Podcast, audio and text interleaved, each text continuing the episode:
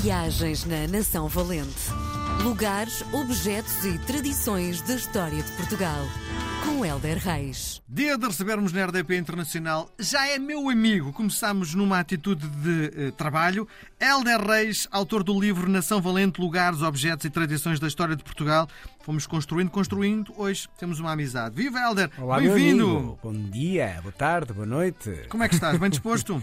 Estou ótimo, estou muito bem mesmo. Tu também? Tudo também. Estava eu aqui há uns dias a olhar para algo que tu escrevias e dizias qualquer coisa do género: o mundo precisa de paz, o mundo precisa de poesia. Estamos a falar da Ucrânia ou estamos a falar de um contexto onde tu tens necessidade de escrever?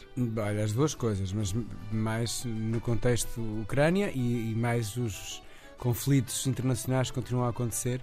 Os nossos olhos agora estão só na Ucrânia, mas eh, infelizmente eh, há um outro mundo que continua em conflito. Eu, sinceramente, é uma coisa que hum, a minha toda a gente, não é? A guerra é, é muito medieval e, eh, e eu não percebo como é que no século XXI nós estamos ainda com problemas de guerra e de. E depois aquelas coisas, faz-me uma confusão, aquela coisa da justiça no meio da guerra. Para mim, tudo que implique guerra é guerra. Não há, ai, vamos avaliar porque este massacre é um crime de guerra. E o resto? É tudo guerra. De- Desde que tu és ofensivo, és tu, é guerra, ponto final, não- deve acontecer. E eu acho que a poesia, não toda, porque também a poesia é um bocado bélica, mas a poesia que eu leio, que eu consumo, que eu gosto, é muito pacificante, e é muito tranquilizante, e é muito sintética e tem muito silêncio. E acho que o mundo- anda a precisar muito disso, na minha perspectiva. Bom, utilizando os conhecimentos que são mais do que muitos do Helder, porque o Helder já tem livros de poesia. hum, bom, para quem não está muito habituado ainda com o formato da poesia, porque eh, ler um romance, ler algo que seja em prosa, tu lês as palavras e tentas entendê-las. Na poesia há uma série de palavras que têm outras conotações. Como é que tu lês poesia? Ah, eu acho que hum, parte sempre primeiro da tua predisposição. É como tu leres um romance mais complexo ou um romance mais simples. Tu pegas num poema e, e lês o poema, eu acho que é, é a tua disponibilidade, percebes? E a interpretação, isso é que é o fascínio, não é? Tu, é, é como na vida, não é? Às vezes recebes uma mensagem de texto, tens uma leitura, se me des a mim, eu tenho outra leitura. Eh, E o poema é a mesma coisa. Nós é que complicamos imenso o poema, porque é muito pequenino, porque é muito metafórico, que é uma coisa espetacular. É muito metafórico, podes ter a leitura que tu quiseres, que te fizer bem naquele momento.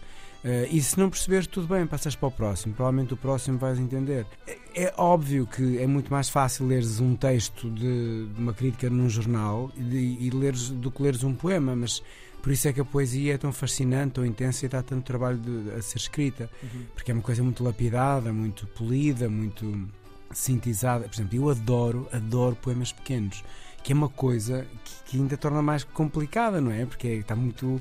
Aquilo é tipo a síntese da síntese da síntese O que é ao que ele quer tempo- dizer com isto? é, mas depois ao mesmo tempo tu percebes que quer dizer imensa coisa. E por acaso tenho aqui umas coisas de poesia para te dizer. Não, não sei se será num dia de hoje, mas num dia destes. Mas a, a poesia não é complicada. A poesia é simples, é só a nós não a complicarmos. E nós somos pró em complicar cenas. E eu tenho, desde que trabalhamos juntos, eu acho que tu tens aí um lado, eu, eu quase lhe chamaria esotérico, não te insultar, não é? Não. Eu tenho um lado que é um lado muito virado para o teu interior e basta olhar a tua formação, a forma como, como tu cresceste e dá uma sensação que hum, às vezes sentes-te, hum, podes estar com muita gente ao ao lado, mas sentes-te mais hum, feliz contigo próprio, não é? Sim. Poesia é um bocado isso também, não é? Poesia, a leitura, a música. À medida que uma pessoa vai envelhecendo também, vamos polindo as pessoas que estão à nossa volta. É como o texto, não é? Vais trabalhando o texto e vais criando o texto mais próximo daquilo que se identifica com o que tu és. E eu, honestamente, olha, no que diz respeito a relações e a pessoas, não quer dizer que sejam melhores do que eu, nem que eu esteja nessa base de avaliação, graças a Deus. O que eu não quero é. Há um tipo de pessoas que eu não quero à minha volta. E há um tipo de livros, um tipo de música, um tipo de confusão que eu não quero à minha volta. E então vai saindo, mas também estou muito bem sozinho. Mas não estou sempre bem sozinho, não quero estar sempre sozinho. Mas sou um homem que lida muito bem com o silêncio, com a leitura, com a música, com o tratado de jardim, com não estar a fazer nada, que também é uma coisa importante.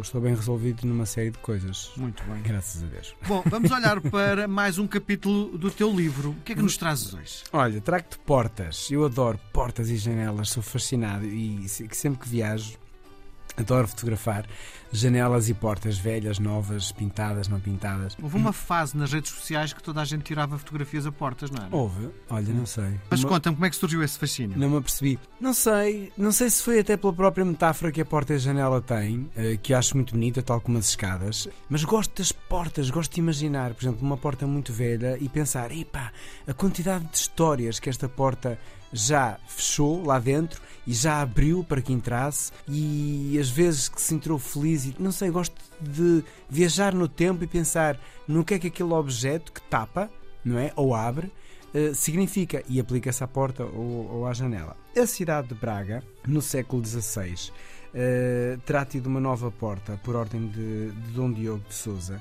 que decidiu, isto é muito bonito, abrir uma porta nova na cidade de Braga, que, que tem ainda este nome, para, ali na Rua do Soto.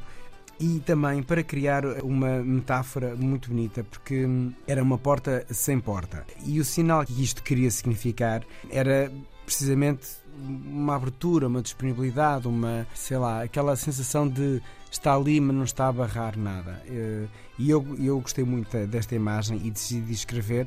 Eh, Há outras sete portas, certamente não estão todas eh, visíveis e, e, infelizmente a cidade depois vai tendo os seus novos planeamentos urbanísticos e elas não existem, não é? Mas Braga teve sete e uma delas de facto chamava-se assim, eh, como Porta Nova e, e em nome da paz não tinha porta, era uma porta aberta e nos dias de hoje acho que faz sentido. Sim. E há aquele conceito de uh, uma figura qualquer emblemática de uma cidade dar-lhe as chaves da porta. Sim. Uh, É estranho, não é? E também é muito bonito a disponibilidade. Em Trás-os-Montes, antigamente havia muito esse provérbio de as pessoas entravam em casa e só depois é que se dizia quem era. Nem era preciso chaves porque as portas estavam abertas. Sim. Uh, e era uma prova de confiança muito bonita tu delegares, olha, podes entrar e estás à vontade, não é? Isso hoje em dia é uma coisa um bocado impensável. Sim. Muito bem. Enfim. Nós voltamos a conversar na próxima semana. Um beijo grande. coração. Até para a semana. Viagens na Nação Valente. Lugares, objetos e tradições da história de Portugal. Com Helder Reis.